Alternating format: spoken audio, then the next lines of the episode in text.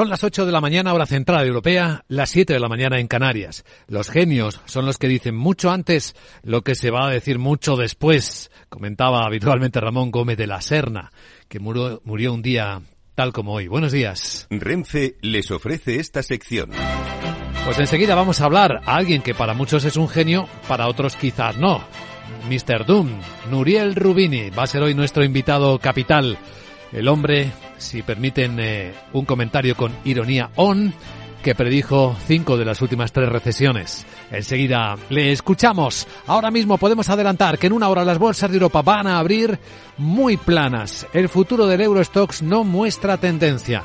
El futuro del IBEX empieza a negociarse ahora mismo, pues igual de plano. Lo hemos visto ya en dos segundos bajar y subir. Ahora sube ocho puntos. Está en los 8.849 no es ni una décima de movimiento, así que nada de volatilidad. Y el futuro del mercado americano viene bajando, sin embargo, dos décimas el SP en 3.997, ahí justo rozando los 4.000, después de ese dato que dio un respiro al mercado americano con la inflación moderándose en la subida. Hoy es la inflación también la protagonista en España. Dentro de una hora tendremos el IPC definitivo y podremos escarbar en el detalle de la cesta de la compra de los españoles a ver si hay o no inflación de segunda ronda. La ministra vicepresidenta de Economía, eh, Nadia Calviño, cree que que España es el país que tiene la tasa de inflación más baja. Sí, la general. Ahora veremos la subyacente en una hora.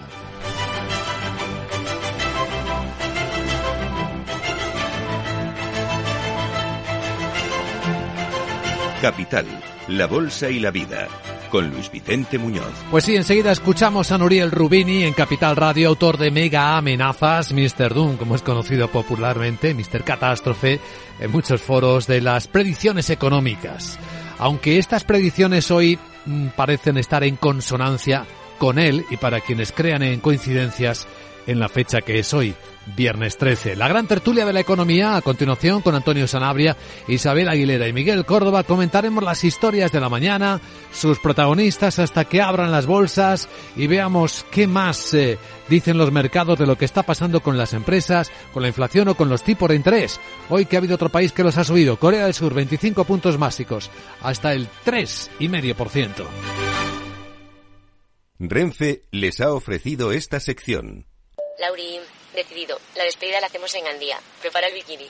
Lauri, que en Gandía vive el ex de Jesse. Que nos vamos a Málaga. Lauri, que no. Que dan mal tiempo. A Bilbao. Pinchos y party. Lauri, una cosita. Que al final es despedida conjunta. Te hago administradora del grupo que no puedo más. En Renfe tenemos más de 1500 destinos para que siempre puedas llegar a donde quieras llegar. Nadie te da más. No todos los trenes son como Renfe. Renfe, tu tren. Las noticias capitales. Y ahí tenemos a la directora gerente del Fondo Monetario Internacional, Cristalina Georgieva, repitiendo una frase que muchos recordamos. Lo peor para la economía mundial está por venir y aún eh, tenemos por delante meses complicados. ¿Cuál es su predicción exacta? Miguel San Martín, buenos días. Buenos días. Se tocará fondo a mitad de año y la caída comenzará a revertirse durante la segunda mitad de este año para ver el próximo un alto crecimiento global. Georgieva augura ese año complicado para la economía mundial y dice que el trabajo de los bancos centrales aún no está hecho y que tendrán que presionar más para lograr la estabilidad de precios y que tampoco se ha visto las consecuencias reales en el mercado de trabajo y podrían aumentar las tensiones. El FMI va a revisar las perspectivas económicas mundiales a finales de este mismo mes de enero y es muy probable que las mantenga. Ya veremos. En este escenario de incertidumbre, Naciones Unidas vuelve a pedir medidas a los países, a los gobiernos que garanticen los sistemas de pensiones, la atención sanitaria a los mayores y que promuevan una mayor igualdad. Efectivamente, ante el rápido envejecimiento de la población mundial, Recuerda que según las previsiones, el número de personas de más de 65 años en todo el mundo pasará de 760 millones en el 2021 a 1.600 millones en 2050, con África y Asia con el crecimiento más rápido en el número de estos mayores acercándose a Europa o Norteamérica. La ONU pide a los países que se replanteen los sistemas de protección social, incluidas las pensiones, para hacer frente al reto de mantener su sostenibilidad fiscal y garantizar ingresos para todos los mayores, incluidos los que han trabajado en la llamada economía informal. Un contraste en el caso de la economía española es cómo viene este año la Feria Internacional de Turismo que se va a celebrar en Madrid la semana que viene. Se espera recuperar cifras previas a la pandemia porque ya hay presencia confirmada de 8.500 empresas y se esperan más de 200.000 visitantes. De los cuales unos 120.000 profesionales. Abre así la feria sin restricciones sanitarias del 18 al 22 de enero en IFEMA con entidades de 130 países y Guatemala como el socio contará con más del 50% de participación internacional y Ucrania tendrá su propio stand. Entre las novedades, Fitur Sport, que se va a centrar en el turismo de deportes, una ampliación de Fitur Cruises, que va a promocionar el turismo azul y sostenible. Una de las ferias más internacionales de Madrid, que quiere ponerse de nuevo como foco eh, atractor de inversores y contrarrestar las subidas de impuestos en todo el país con esta idea de la presidenta Isabel Díaz Ayuso de crear un nuevo incentivo fiscal. Que sirva de contrapeso al impuesto temporal de solidaridad a las grandes fortunas del gobierno de Pedro Sánchez. Díaz Ayuso ha explicado que con esta nueva deducción, quien venga a vivir a Madrid e invierta su patrimonio, ya sea vivienda, empresa o en productos financieros, va a obtener una reducción en el tramo autonómico de su impuesto sobre la renta del 20% de esa inversión, pero hay dos condiciones. La primera, que venga de fuera de España. Concretamente, establecemos un límite de al menos cinco años viviendo en el extranjero para poder disfrutar esta deducción. Y la segunda, que invierta su patrimonio en lo que quiera y cuando quiera pero que genere riqueza y prosperidad para todos. En la agenda del viernes 13, ¿qué más cosas vamos a ver hoy? Hola de nuevo, Sarabot, ¿nos actualizas? Buenos días. Muy buenos días. Viernes y te cuento que hoy se publican los datos finales de IPC de España y de Francia en diciembre. En Italia se divulga la producción industrial de noviembre y Alemania dará a conocer el PIB anual. De la zona euro nos llegarán datos de producción industrial y balanza comercial de noviembre y del Reino Unido el PIB anual y cifras de producción industrial y manufacturera de noviembre. Y en Estados Unidos se espera el índice de precios de importación y el índice de confianza del consumidor de la Universidad de Michigan. Moody's revisa la calificación de riesgo de la deuda soberana de España. Luis Vicente vamos a escuchar ahora a un invitado que nos va a alegrar el body, al señor Catástrofe Rubini. Si ya te decía antes que el Tortadramus, el Nostramanus ese se quedará en nada. Jeje. Menos mal que está la Sarita para animarte. ¿No habías echado de menos algo? Eh, Ay, si es que es. Sí. extrañaba. No, se me había olvidado. ¿Qué pensabas? Nada. Así que me voy a ver si escucho a este señor y luego. Eh, Chao. Venga, gracias Sara. Enseguida saludamos al señor Rubini.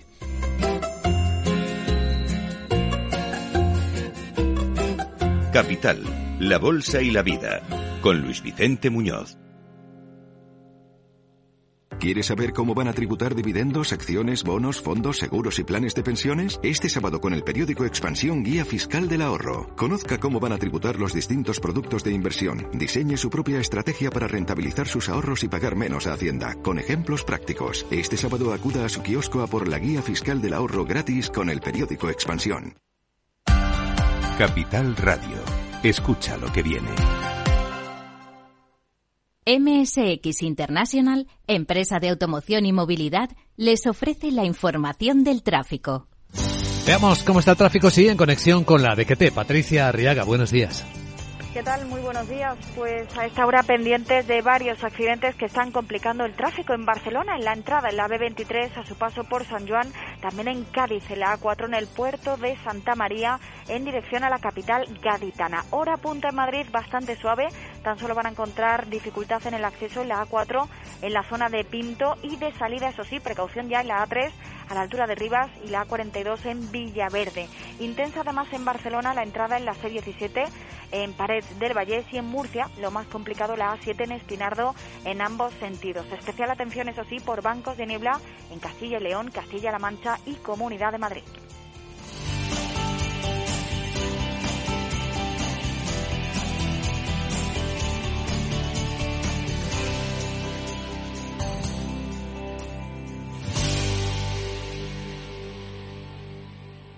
MSX International, empresa líder del sector de la automoción, les ha ofrecido la información del tráfico y les desea cautela con sus vehículos.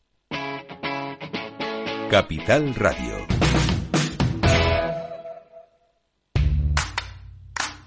¿Qué tiene que ver IG con Societe General? Pues desde hoy mucho. Lanzamos los multis, productos cotizados emitidos por Societe General, disponibles a través de nuestra plataforma de trading. Elige el apalancamiento con el que estés más cómodo y multiplica tu exposición a los mercados financieros. Esos son los multis. Tú decides. Sé el primero en operar con ellos. Más información en IG.com. Los productos cotizados son instrumentos financieros complejos. Operar con estos productos implica un alto riesgo de perder el dinero rápidamente. En tiempos de incertidumbre, nuestra fortaleza es la estabilidad. En Nordea, pensamos que el equilibrio, la fiabilidad y la experiencia importan. Nuestra estrategia Stable Return muestra un sólido comportamiento en el largo plazo para sus inversiones. Invierta en estabilidad. Invierta en tranquilidad. Descubra más en nordea.es.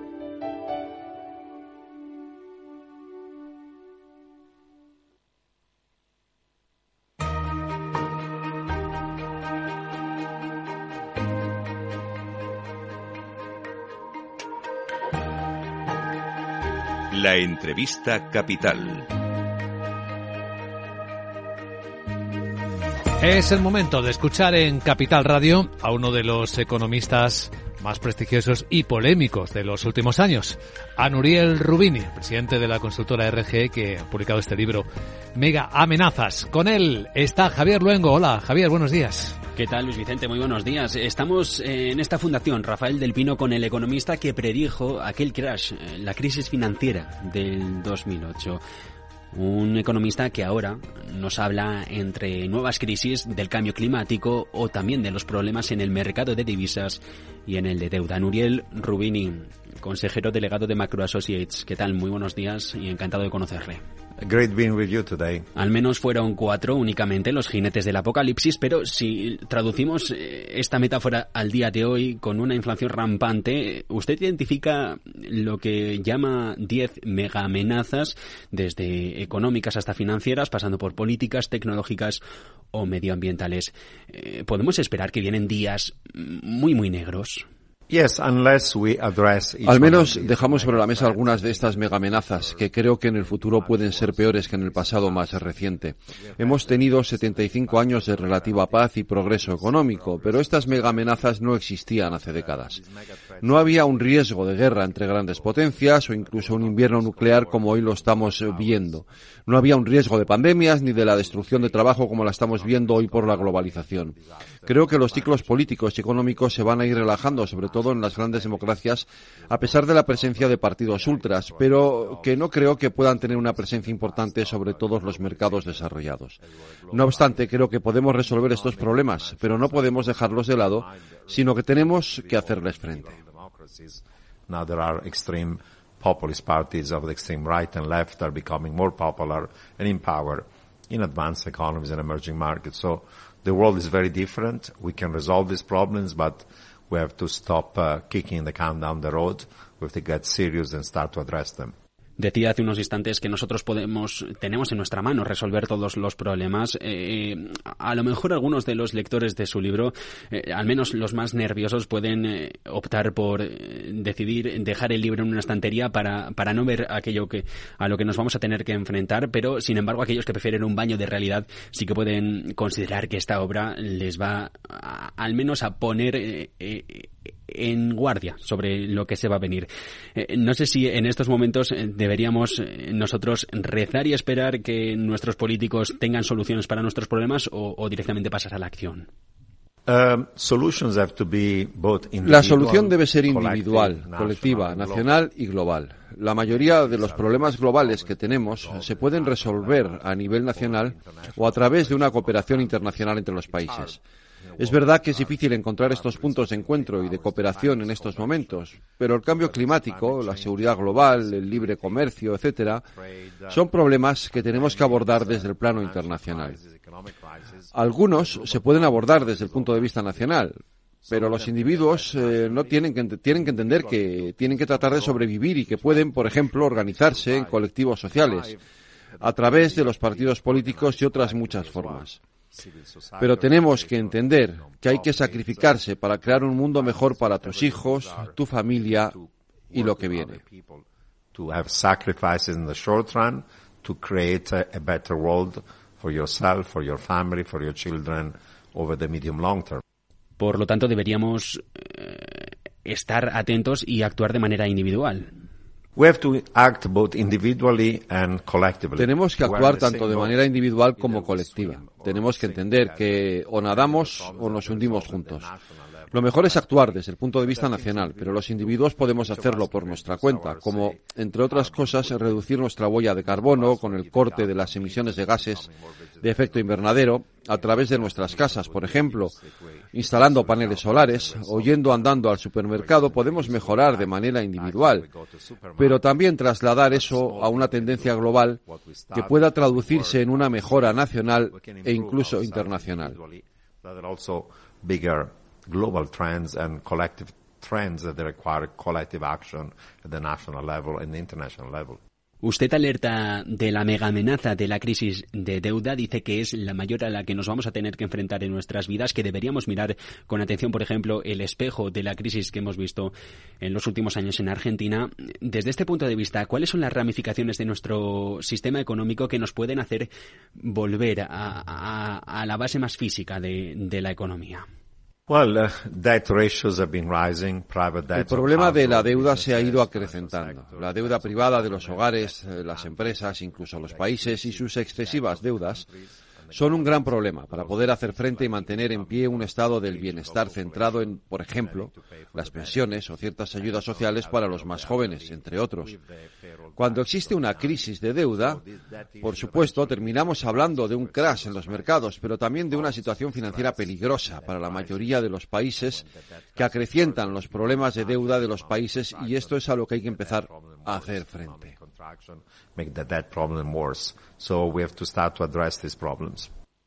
Me ha llamado la atención que dentro del libro usted habla, hace referencia a las instituciones zombie. ¿Dónde pueden estar? Porque sí que es verdad que en el pasado hablo de compañías, hablo del problema que fueron los consumidores para la gran crisis financiera de 2008, pero sin embargo, en estos momentos, a lo que usted se refiere o en lo que deberíamos poner el ojo a su juicio es en los países. Bien, llamo instituciones zombies a los países soberanos que tienen una elevada deuda y que no pueden hacer frente a los pagos. Dependiendo del país, puede ser culpa de los consumidores y de la elevada deuda que puedan tener los trabajadores que si pierden el trabajo pueden tener un problema. También se le puede echar la culpa al sector privado y su elevada deuda privada que pueda provocar que no se vean capaces de sobrevivir cuando hay una crisis. Existen instituciones eh, financieras que pueden colapsar. Quizá no los bancos tradicionales, pero sí los nuevos, que tienen una elevada parte de pasivo en sus balances. Y luego están los gobiernos, que tienen en muchos países una elevada deuda y que pueden acabar en la bancarrota. Por lo tanto, si hay zombies eh, que en el pasado consiguieron sobrevivir porque a pesar de su elevada deuda los tipos de interés estaban muy, muy bajos o incluso negativos y por lo tanto existía una facilidad de crédito que no habíamos visto en otros momentos. Pero en estos momentos creo que no podrían sobrevivir por la elevada inflación, los incrementos de los tipos por parte de los bancos centrales y esos zombies van a colapsar. So even the zombie could survive when short rates and long rates were close to zero if negative.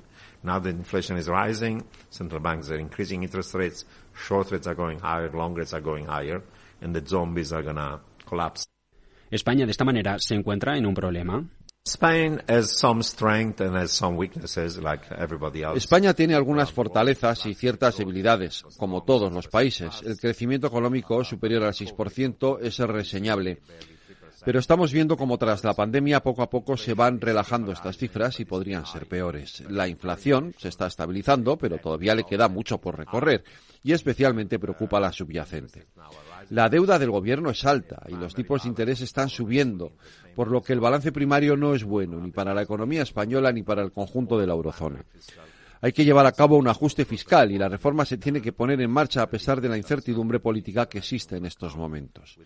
No importa quién gobierne, pero tiene que poner en marcha un cambio de política fiscal ahora mismo la tarea más dura para España en su reforma económica y que el Gobierno entienda que hay que hacer ciertos sacrificios en el corto plazo para poder tener unas cuentas dañadas en el medio o largo plazo de la economía española. Todo el mundo tiene que trabajar juntos. España lo está haciendo bien, pero únicamente viene en un momento en el que es complicado para todo el mundo y hay que trabajar duro, hacer sacrificios para ser más resistentes y seguir y sobrevivir en este mundo de mega amenazas.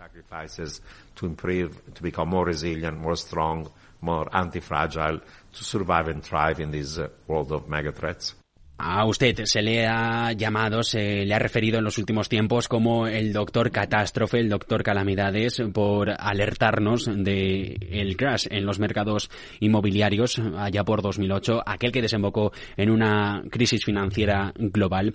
¿Cree que es apropiado en estos momentos mantener un nombre como este o deberíamos utilizar algún otro? You know, I say I'm doctor realist and not doctor pessimist. A mí me gusta decir que soy el doctor realismo, no el doctor pesimismo. Cuando alertas sobre el futuro y haces que a la gente le empiecen a sonar las alarmas o pulsas el botón de alarma, la gente piensa que la estás tratando de provocar una pesadilla y hacerle despertar de un sueño. Es el momento de despertar, de dar un paso hacia adelante y empezar a ser consciente de la crisis financiera, la que tenemos que hacer frente. Basta de estar en un sueño. Estamos rodeados de zombies. Es una pesadilla. Y yo no soy el doctor pesimismo, sino el doctor que dice que es el momento de despertarse, de actuar y de hacerlo todo antes de que sea demasiado tarde. El momento es ahora. Wake up. It's time to wake up and to start to act and address these threats before it's too late. And the time to act is now. Nuriel Rubini, consejero delegado de Macro Associates, el economista que predijo el gran crash de los mercados en 2008. Muchísimas gracias por haber atendido a los micrófonos de Capital, la bolsa y la vida en Capital Radio. Mucha suerte y un placer. Great being with you today. Real pleasure. Pues gracias, señor Rubini. Gracias, Javier Luengo. A ver qué comentan a continuación en la gran tertulia de la economía. Nuestros invitados, Isabel Aguilera, Antonio Stonabria y Miguel Córdoba.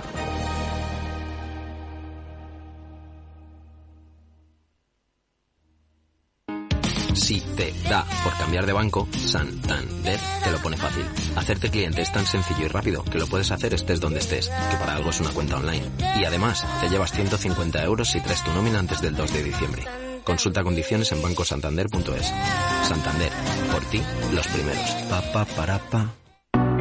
¿Busca un broker de confianza? Con CMC Markets obtendrá acceso a más de 12.000 mercados a nivel mundial, estando siempre respaldado por nuestro equipo local. Opere en CFDs sobre el DAX, Dow Jones, IBEX, oro o acciones con un broker regulado supervisado por la CNMV. Opere con el mejor. Pruébelo sin compromiso con una cuenta demo. Entre en cmcmarkets.es o llame al 911 140 700. CMC Markets, más de 30 años al servicio de los inversores.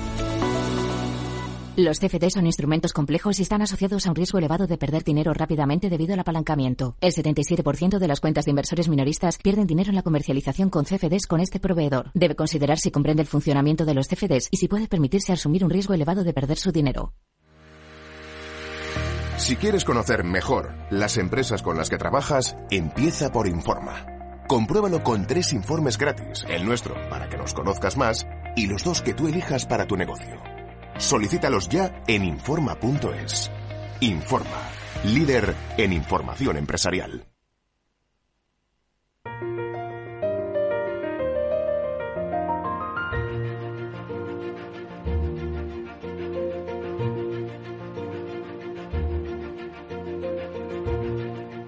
En Capital Radio comienza la gran tertulia de la economía con Luis Vicente Muñoz. Bien, pues ya habéis escuchado que Mr. Doom prefiere que ahora le llamemos doctor realista en vez de doctor catástrofe. Eh, escuchábamos con mucha atención la entrevista al señor Rubini. Y aquí está en la gran tertulia de la economía Isabel Aguilera, consultora empresarial. ¿Qué tal Isabel? Buenos días. Buenos días, pues muy bien, Luis Vicente. Ahora comentamos, ¿eh? Ahora comentamos. Enseguida. Con Antonio Sanabria, investigador y profesor de Economía Internacional de la Universidad Complutense de Madrid. ¿Qué tal Antonio? Buenos días. Buenos días. Y con Miguel Córdoba, profesor de Economía Financiera. ¿Cómo estás Miguel? Muy buenos días. Buenos días, Vicente. Encantado de estar con vosotros. Bueno, eh, habéis escuchado al menos eh, algunas de las claves ¿no? que el señor Rubini acaba de dejar en el aire. ¿Y sabes qué te ha parecido?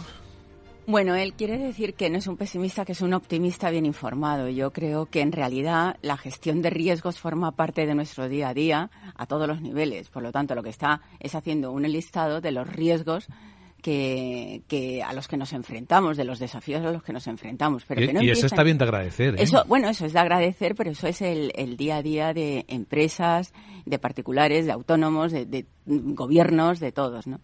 Eh, luego, en el tema de las soluciones estoy más de acuerdo, lo que pasa que son más difíciles de, de ejecutar. Eh, de todas maneras, estas crisis no empiezan en el momento en el que las dice. Por ejemplo, él ha dicho el cambio climático. El cambio climático ha ido cambiando a lo largo de los años y no desde hace 75. O sea, mmm, quiero decir, es algo que existe ahí. Lo que pasa es que ahora ya el mundo es más grande, la industrias, eh, las industrias contaminan más, eh, producimos más CO2 y entonces esto se acelera. Como es, todo. es más rápido. Es más ahora. rápido. O sea, pero eso es la diferencia que hay ahora pero que mmm, gestionemos los riesgos que nos pueden venir, bueno, pues es el día a día. Eh, no estoy muy de acuerdo en algunas de sus eh, señalaciones. Yo creo que, que, realmente en el tema de los gobiernos y los populismos serían otras de los riesgos eh, de las mega amenazas, porque el tema es que las tendencias de solución también estén al mismo tiempo o coincidentes con la tendencia deteriorante y sin embargo resulta que tenemos unas tendencias deteriorantes, unos riesgos que crecen y sin embargo de donde tienen que venir las soluciones son cada vez más débiles o van en dirección contraria. Yo creo que dividir, eh, poner fronteras, eh, eh, decir esto es mío, solo local, eso no ayuda a resolver los riesgos que son globales. Y, y, y, bueno, de hecho el ejemplo lo tenemos hoy, todos los focos mirando a China, sí. porque dependemos una vez más de que China vaya bien, para que el resto no vaya tan mal. Entre otras cosas. Sí. Entre otras cosas. ¿no? Antonio. Bueno, creo que es interesante, lo que pasa que también es verdad que descubre un poco el Mediterráneo cuando señala los factores de riesgo. ¿no? Pues Claro. evidentemente la acumulación de deuda pública, yo añadiría la deuda privada, el, eh, todo el cambio climático, toda una serie de cuestiones que evidentemente están ahí y hay que tener en cuenta. Eh, ahora, luego, pues donde viene el tema es eh, cuál de esos factores puede ser suficientemente determinante como que vaya, vaya para que vaya a ocurrir un crash, como él anuncia, que bueno, pues pues puede ser o no puede puede no ser. Yo creo que con estas cosas hay que ser más prudente, más cuidadoso, porque recordemos algo tan sencillo como que no sabemos el futuro. El futuro es absolutamente inco- incognoscible, no sabemos lo que va a ocurrir, estamos en una situación de incertidumbre y bien está en todo caso, y ahí es la parte que me parece interesante, señalar aquellos factores de riesgo potencial donde debemos de prestar una mayor atención para justamente atender a esas consecuencias, ¿no? O a esas posibles eh, o a esos po- posibles peligros. Y luego con respecto a la parte de España, pues creo que también hay que ser un poco más cauto. El tema de la, eh, la- el ajuste fiscal, claro que hace falta una consolidación fiscal. Eso es, es evidente. El problema es cómo, cuándo y de qué manera y cómo adaptarlo a cada país. La consolidación fiscal en la anterior crisis financiera de 2008 supuso que la eurozona cavara su propia tumba, digamos, agravando la recesión por haberlo hecho demasiado pronto. No porque no hubiera que hacerla, sino porque la hizo demasiado pronto y agravó una crisis financiera que a poco estuvo de llevarse la propia moneda única por delante. Con lo cual, yo sería un poco más prudente a la hora de hacer diagnósticos. Pues yo entiendo que va de gira mundial y cada país tiene que decir algo, pero termina siendo como el cantante de los conciertos que dice, qué alegría estar, Estar en Madrid". estar en Madrid, qué alegría estar... Y tiene la, la frase tópica para cada lugar del mundo. Pues también, profesor Córdoba, ¿cómo lo ves? Bueno, evidentemente, ya sabes que yo siempre he sido algo pesimista en relación con hacia dónde vamos, porque cada año veo las cosas un poquito peor. Pero bueno, a lo mejor es eh, Rubini ah, se ha excedido. O sea, realmente, vamos a ver, la humanidad siempre ha sabido salir de sus problemas. Eh, no sé, de la Segunda Guerra Mundial Europa quedó devastada y mira en 10 a 15 años cómo se salía adelante, ¿no? Y, y, y ya más atrás de las guerras napoleónicas. Decir, eh, habrá problemas, eh, habrá follón. Y hombre, ¿cuál es el hecho diferencial en estos momentos? Bueno, eh, probablemente que, que, el mundo después de la Segunda Guerra Mundial cambió y que de estar pues Europa y Estados Unidos como el centro un poco del, de, del mundo y eh, todavía tenían colonias y, y materia, mano de obra barata, eh, materias primas gratis. Entonces, claro, el estado del bienestar se puede mantener con esos esquemas eh, en el momento en que hay una pequeña parte de la humanidad que en el fondo vive de la otra. Eh, realmente la globalización ha traído un cambio radical. Ya no hay colonias, no hay mano de obra barata y no hay materias primas gratis. Y lo estamos sufriendo. ¿eh? Entonces, claro, a partir de ahí, pues efectivamente, China son 1.500 millones de personas, hemos dejado que sea la gran manufacturera del mundo y cualquier cosa que pase allí nos va a afectar a todos, ¿no? Aparte de una gran tenedora de deuda, ¿eh? el tema de la deuda sí que puedo estar de acuerdo yo con Rubini de que cuidado porque estamos llegando a unos niveles que a mí me dan absolutamente miedo, es decir, en Europa estamos manteniendo, yo creo que artificialmente ese estado del bienestar a, base precisamente de emitir deuda. Entonces, eh, ya centrándonos en España, ya hemos hablado muchas veces del agujero de las pensiones que no, que no son sostenibles, hemos hablado de, que el océano de deuda que se ha montado en 15 años eh, hemos multiplicado por cuatro los niveles de deuda. Es decir, mm, bueno, yo creo que efectivamente hay muchos problemas y lo único que me preocupa de todo esto, por eso te digo soy algo pesimista, es que parece como si los políticos siguieran mirando el corto plazo y no se centraran en hacer una política eh, que intente solucionar, aunque sea con años eh, por medio, eh, los problemas que tenemos. Pues mira, en muchas de las cosas que ha dicho Miguel estoy de acuerdo. Yo creo, además, bueno, que eso quede claro, ¿no? El ser un agorero o un pesimista eh, yo creo que es más fácil. es más fácil porque cuando se equivocan y todo va bien, o algo va bien, la gente tira para adelante y ya no se acuerda. Dice, mira qué bien, que se ha equivocado. Y cuando acierta dice, oh, qué genio, cómo lo predijo. El tema es acertar en las soluciones, para empezar. Y yo creo que le faltan algunos de los riesgos puestos a poner. Yo, por ejemplo, creo que uno de los riesgos globales, que es una combinación de las cosas que ha mencionado también, pero es mezclar esto con, con que cada vez vivimos más años, con que cada vez vamos a ser una población más añosa. Y eso lo mezclas con el tema de pensiones y el tema de la deuda y te sale un cóctel explosivo. Pero la solución no es popular, porque la solución pasa porque tenemos que mirar y reformar los sistemas de pensiones. Tenemos que mirarnos y ver a qué, hora, a qué edad nos vamos a poder jubilar, porque si vamos a vivir 120 años a los 60 somos middle age. ¿Sabes? Y por lo tanto en edad de trabajar. Pero no es popular, no es popular decirlo. Y no es popular decirlo porque, claro, la gente tiene sus expectativas, pero es que no sale de otra manera. Hay muchos de estos sistemas del bienestar que ha mencionado Miguel que se diseñaron cuando nos moríamos a los 67, 68, y claro, pues había para mantenerlo, pero es que ahora tenemos que empezar a ver que vamos a vivir muchos más años y que eso no se sostiene. De todas formas, si queréis un par de tazas de este mismo café, la, la mejor parte de la historia de los humanos es que somos capaces de generar creencias. Por ejemplo, que vamos a pagar la deuda, que vamos a resolver nuestros no, problemas. No, la única buena noticia es que tenemos la ayuda de la tecnología y que tenemos más formación y más experiencia.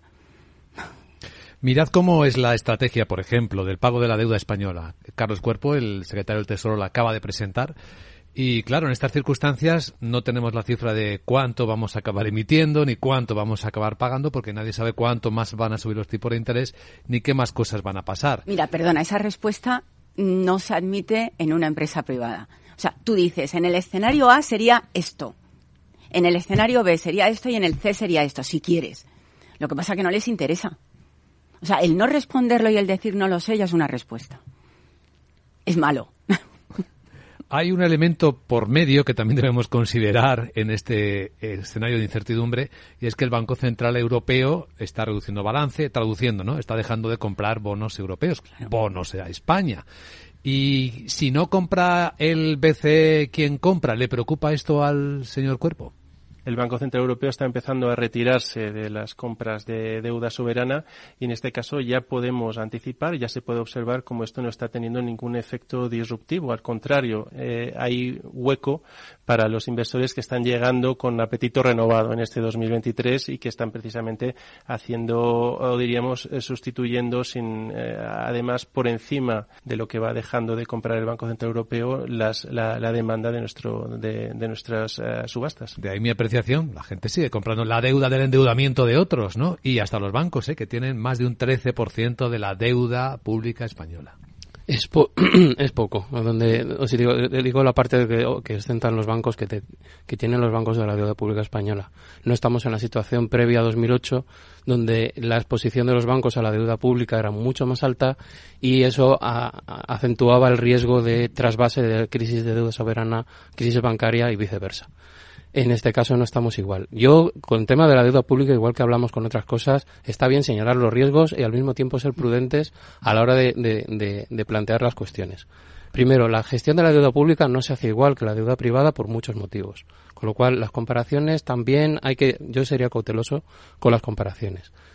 Ahora, en lo que estamos al respecto, la, la, deuda pública española tiene una vida media en torno a ocho años, porque lo que ha aprovechado el, el, Tesoro Público en España, que yo creo que ha hecho una buena gestión, como hayan, han hecho otros eh, tesoros públicos de otros países, es aprovechar la situación de bajos tipos de interés para reciclar deuda y con eso ampliar patadón, plazos. Patadón hacia adelante. No, no me refiero a eso. Me refiero, me refiero a reciclar, me refiero a deuda que tienes de más largo plazo, o, perdón, a más corto plazo, sustituirla por deuda a mayor largo plazo y eso te hace que tener un colchón de tiempo insisto, no estoy hablando de si se suben o no, suben o no a la deuda. Lo que estoy hablando es cómo gestionas tu cartera de deuda para aumentar el tipo de interés medio, de, perdón, el, el, plazo medio de vencimiento de esa deuda. Eso quiere decir que ante una subida de tipos, como estamos viendo por los bancos centrales, tú tienes un colchón temporal, eh, que no es infinito obviamente, pero tienes un colchón temporal que te permite amortiguar esa situación. No se está trasladando eh, la subida de tipos a la subida de tipo medio. Luego, sobre el tema del apetito de la deuda, pues también hay que ser cautos en un sentido y en otro. No sabemos qué puede ocurrir. De momento lo que se ha observado es, primero, durante la época donde el Banco Central Europeo estaba comprando deuda, ¿qué ocurría?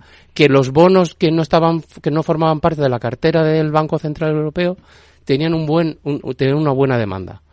Por lo tanto, no era solamente el BCE. Ahora que el BCE se va como, como principal comprador, hay efectivamente ese riesgo de que la demanda caiga. Sin embargo, puede ocurrir que ante una falta de perspectiva de inversiones alternativas, la deuda pública aparece como un, como un activo interesante en cuanto a mayor seguridad.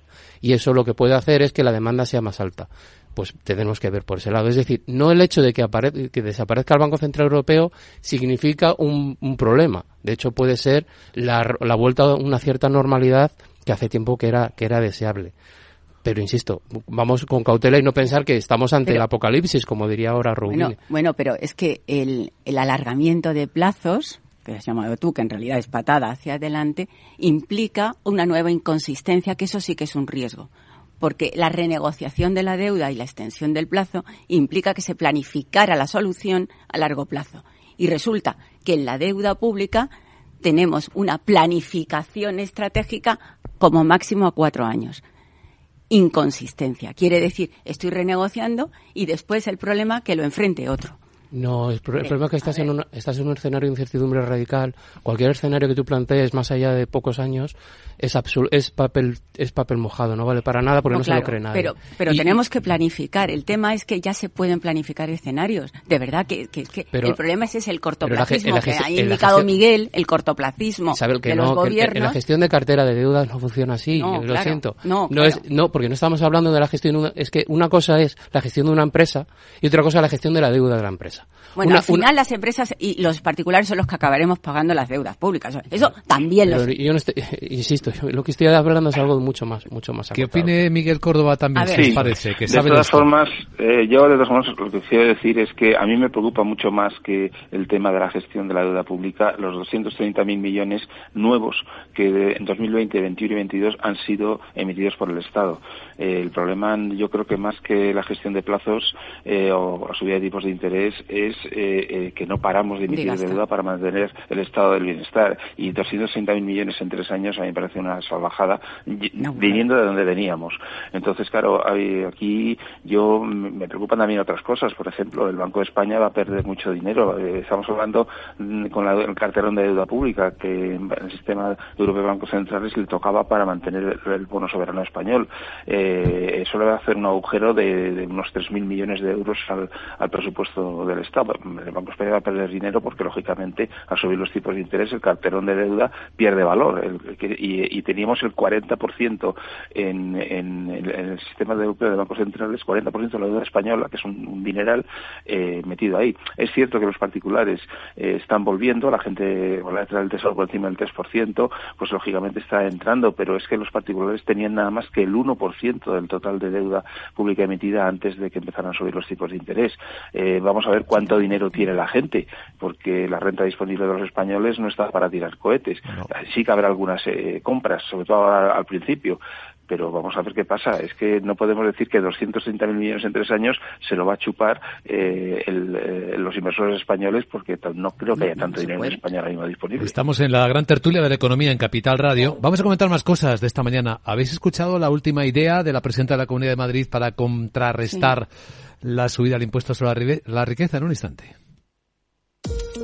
Mientras la ciberseguridad de la información tradicional gira en torno al software y al modo en el que se implementa, la seguridad del IoT incorpora más complejidad. La conectividad ofrece cada vez más escenarios con multitud de dispositivos conectados, donde el más trivial puede llegar a ser peligroso si resulta comprometido. Las soluciones Zero Trust de Zscaler permiten reducir estos riesgos. Descubra más en zscaler.es.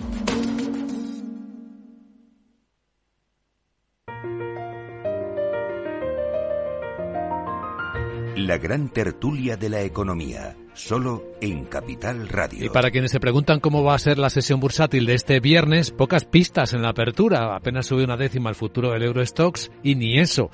El del IBEX, el futuro americano después del IPC de Estados Unidos, que mostró una pequeña desaceleración dentro de que sigue siendo fuerte la subida pues viene recortando dos décimas el SP entre 1997. En España tenemos en 20 minutos, por cierto, el dato de IPC. Voy adelantando la información que veo en XTV. Si inviertes en bolsa, esto te interesa. XTB tiene la mejor tarifa del mercado para comprar y vender acciones y ETFs. No pagues comisiones hasta 100.000 euros al mes. Si inviertes en bolsa o quieres empezar, más sencillo imposible. Entras en xtb.com, abres una cuenta online y en menos de 5 minutos compra y vende acciones sin comisiones. Además, te atendemos 24 horas al día. ¿A qué esperas? Más de 500.000 clientes ya confían en xtb.com. Un broker, muchas posibilidades. xtb.com. A partir de 100.000 euros al mes, la comisión es el 0,2%, mínimo 10 euros. Invertir implica riesgos.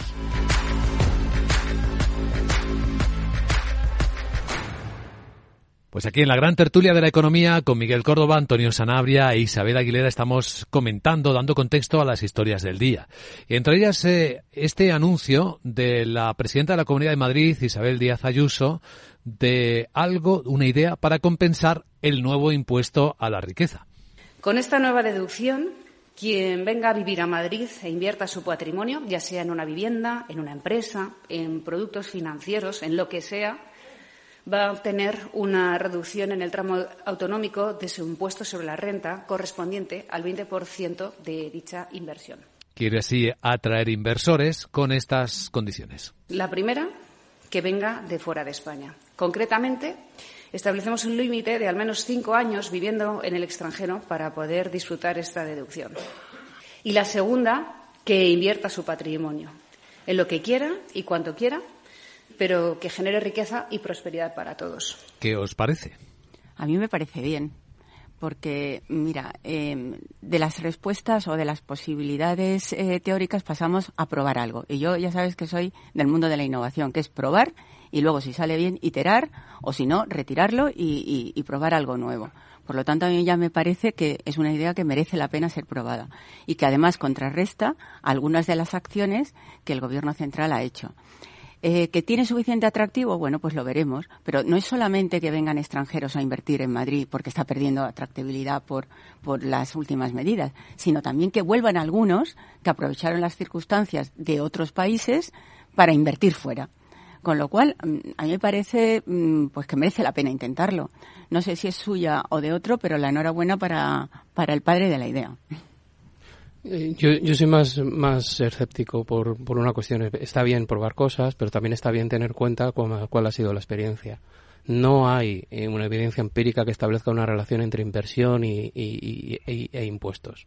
Si no, pues Dinamarca, por ejemplo, estaría, estaría, sería una isla en cuanto a inversión y por lo tanto en este sentido tampoco es verdad que, que Madrid eh, sea una, un, un, captador de inversión por una cuestión de, de una menor fiscalidad. mm, lo que busca... No, perdona, mira los resultados de cómo ha ido Madrid y cómo ha ido Cataluña, por ejemplo. Eh, bueno, sí, lo que pasa es que ahí tenemos que tener en cuenta también el de mérito propio de Cataluña para ir como va. ¿Los gobiernos quieres decir? Bueno, eh, claro, claro. O sea, lo que ha hecho Cataluña en los últimos años. Hombre, claro, si te metes en la historia del proceso, lógicamente, pues la, inversión no anima. Es decir, obviamente la acción del gobierno no es neutral, sea la que sea. Es decir, gestionar mejor o peor, pero tampoco olvidemos el efecto capitalidad que tiene Madrid, etcétera. Madrid es la comunidad autónoma después de Baleares y Canarias con menor, eh, con menor peso industrial. Es decir, pues no ha traído mucha industria precisamente. Bueno, es que no hay que ser bueno en todo. Mm, lo que quiero decir es que la inversión, si pensamos que la, la, fiscalidad trae la inversión, depende, porque no ha traído inversión industrial. Es decir. Bueno, es que a lo mejor no hacía falta. No hablo de que haga falta, no hablo del resultado. Es decir, que no podemos pensar que las cosas suceden de una manera muy simple en cuanto que yo muevo una variable inmediatamente de manera automática sucede otra. No, no, no sucede así y en el caso de Madrid no está sucediendo así. Creo que además traslado un mensaje, pero ya entramos en terreno político, traslado yo creo que un mensaje un poco confuso en la medida en que tú tienes a la sanidad ahora mismo en, en, huelga. Y en toda España, no solo en Madrid. Eh, en, más comunidades, pero, ah. pero, como estamos hablando de... Insisto que no estoy haciendo un juicio sobre quién me parece mejor o peor, pero si hablamos de Madrid, ahora mismo Madrid tiene un problema de una huelga indefinida en, en, la, en la, la, sanidad, la sanidad privada de, eh, primaria va como va, y tú lo que estás planteando es una mm, menor eh, capacidad de recaudación todavía en el futuro. Bueno, menos recursos todavía para atender a los problemas que estás que estás teniendo. La idea de que bajando los impuestos aumenta la recaudación, mm, bueno. Eh, Hay dos factores: volumen y porcentaje. Insisto, la evidencia empírica no dice eso. Ahora, si queremos creer que esta vez se va a suceder, bueno, pues creámoslo. pero, pero, bueno, yo insisto, si 100 veces pasa una cosa de una manera, pensar que la uno va a suceder diferente por hacer lo mismo, pues puede ser. Yo soy escéptico al respecto. Miguel Córdoba. Sí. Vamos a ver, a mí los modelos de dumping fiscal nunca me han gustado. Yo, yo soy crítico con el modelo de Portugal, ¿no? Que en fondo es lo mismo, ¿no? Venga usted para acá y está cinco años que paga pocos impuestos, ese tipo de cosas, ¿no?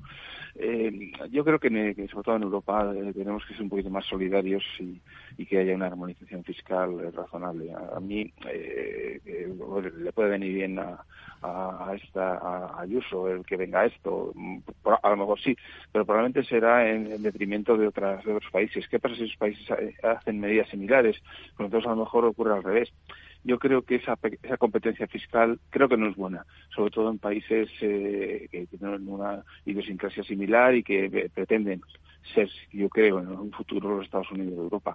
A mí, a mí personalmente no me convence. Eh, vamos a ver, a verlo como, comentaba Antonio, cuál es el resultado. Eh, Rajoy también hizo una medida, si recordáis también, de que el que invirtiera creo que 500.000 eh, euros, pues entonces le daba la, residencia en España y esas cosas ese tipo de medidas eh, personalmente no, a, mí, no me convencen. Yo creo que hay que ir más por la vía de, la gestión que no por, digamos, comprar, entre comillas, a la gente para que se, se haga inversiones.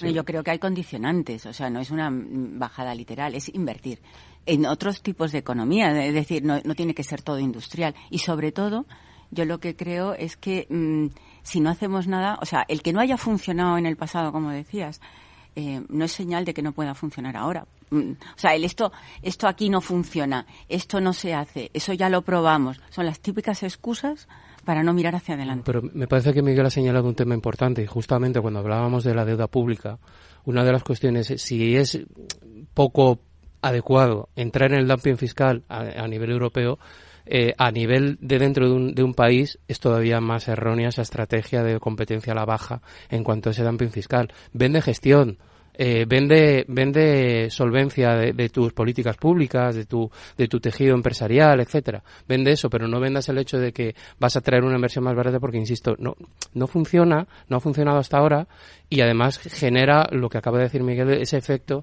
digamos, de competencia a la baja donde todos los demás pueden hacer lo mismo y el resultado al final para todos es peor. Vale, pero cuando se hacen otras cosas, entonces a lo mejor es una guinda. Pero creía que tenemos un problema de alta deuda pública. ¿Bajamos los impuestos para solucionar el tema de la deuda pública? Desde luego lo que no hacemos es subirlos.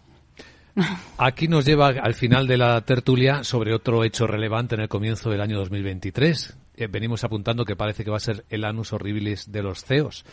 Porque es el año de los ajustes, ¿no? Da la impresión, y de esto Isabel es quien sabe más aquí en esta mesa. Las renuncias que ha habido de CEOs en esta semana, Celnex, Vodafone España, Italia, pueden tener mucho que ver con estos ajustes de costes que van a tener que hacer las empresas. Los gobiernos parece que están un poco sorlayando esa obligación. Bueno, yo lo que creo es que un perfil de un directivo no es bueno para todo. Es decir, para cada etapa de la empresa hay unos perfiles. O sea, uno para crecer, otro para Superman, ajustar. Yo creo que hay uno para iniciar una empresa, otro para optimizarla, otro para hacerla crecer, otro para hacer los ajustes, otro para gestionar en tiempos de crisis.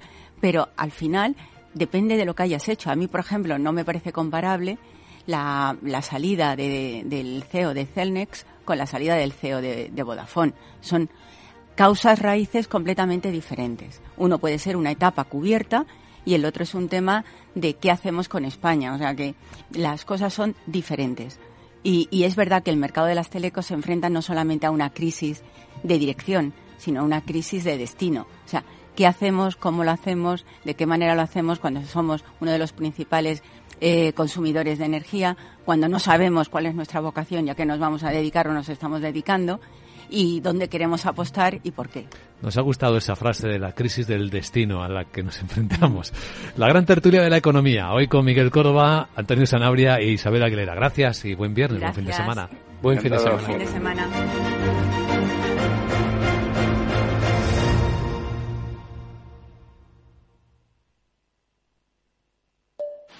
Mario, que eso de que no te da tiempo a pillar el tren. No te preocupes, que lo he mirado y hay un tren cada hora. Así que nada, salsero, duchita fría, cafetito para la resaca y ya te estás viniendo que está tu ahijao y toda su clase esperándote. Niños, saluda al Tito. ¡Tito! En Renfe tenemos la mayor frecuencia de trenes de este país. Nadie te da más. No todos los trenes son como Renfe. Renfe, tu tren.